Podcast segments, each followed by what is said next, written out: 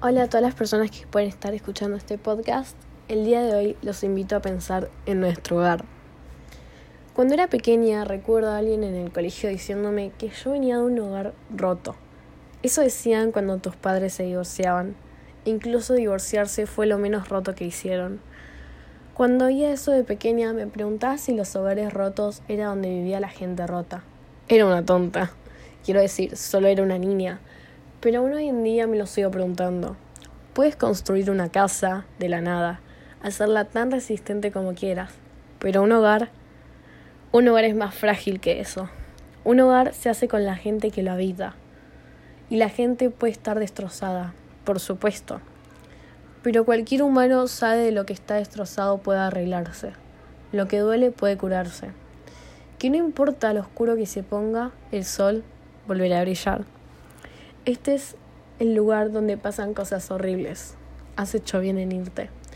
Probablemente estés escapando de los desastres. Mírame, prácticamente he crecido aquí y tienes razón, me he hecho daño en formas que nunca podré superar. Tengo muchos recuerdos de personas, personas que he perdido para siempre, pero también tengo muchos otros recuerdos. Este es el lugar donde me enamoré, el lugar donde encontré a mi familia, Aquí es donde he aprendido a ser una persona, donde aprendí a asumir la responsabilidad por la vida de alguien más. Y es el lugar donde te conocí. Así que imagino que este lugar me ha dado mucho más de lo que me ha quitado.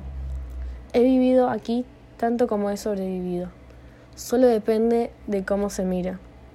Voy a elegir mirarlo de esa manera y recordarte de esa manera. Es una de esas cosas que la gente dice no puedes seguir adelante hasta que dejes ir el pasado. Dejar ir es la parte fácil, es el movimiento de lo que es doloroso. Así que a veces luchamos, tratamos de mantener las cosas igual. Sin embargo, las cosas no pueden seguir igual. En algún momento solo tienes que dejarlo ir. Sigue adelante, porque no importa lo doloroso que sea, es la única forma en que crecemos. Pero a veces nos cuesta aceptar el pasado o simplemente soltarlo y que no sea parte nuestro, cuando en realidad es algo de lo que nos hizo formarnos como hoy somos hoy, en día. Es fuerte y duele pensar que hay gente que tuvo un pasado mucho más doloroso que el nuestro y que incluso el nuestro nos siga doliendo hoy en día. Pero ese pasado forma parte de lo que hoy somos, del lugar que construimos, en el lugar donde que estamos y donde podemos llegar a estar. Es un hogar del cual no nos podemos ir tan fácilmente o podemos dejarlo libre en cualquier lugar. Duele soltar el pasado, claramente, pero hay muchas veces que no somos conscientes de lo que el pasado implica y de lo que podemos formar con él. En nuestro hogar se han formado lazos, lazos indefinidos, lazos importantes en nuestra vida y lazos que no vamos a recordar jamás porque simplemente nuestro cerebro lo borra por completo. Y creo que esos lazos que hemos formado y nos recordamos hoy en día son los más importantes de nuestra vida, aunque creamos que fueron malos en el pasado o también buenos, pero forman parte de nuestro hogar, el hogar en el cual dormimos, comemos y estamos. Un hogar no necesariamente puede ser una casa, por definición podemos creerlo que sí. Pero nuestro hogar también puede ser la escuela, nuestros compañeros del día a día de los cuales crecemos, nuestra universidad, donde vamos a formar las personas que queremos ser, donde vamos a estudiar para lo que queremos lograr en un futuro, o también nuestro trabajo, donde formamos esos lazos que por más que día a día no querramos ver más, puede ser nuestro hogar, cualquier lugar puede ser nuestro hogar, depende solamente de las personas con las cuales estemos, si son las personas que nosotros queremos estar.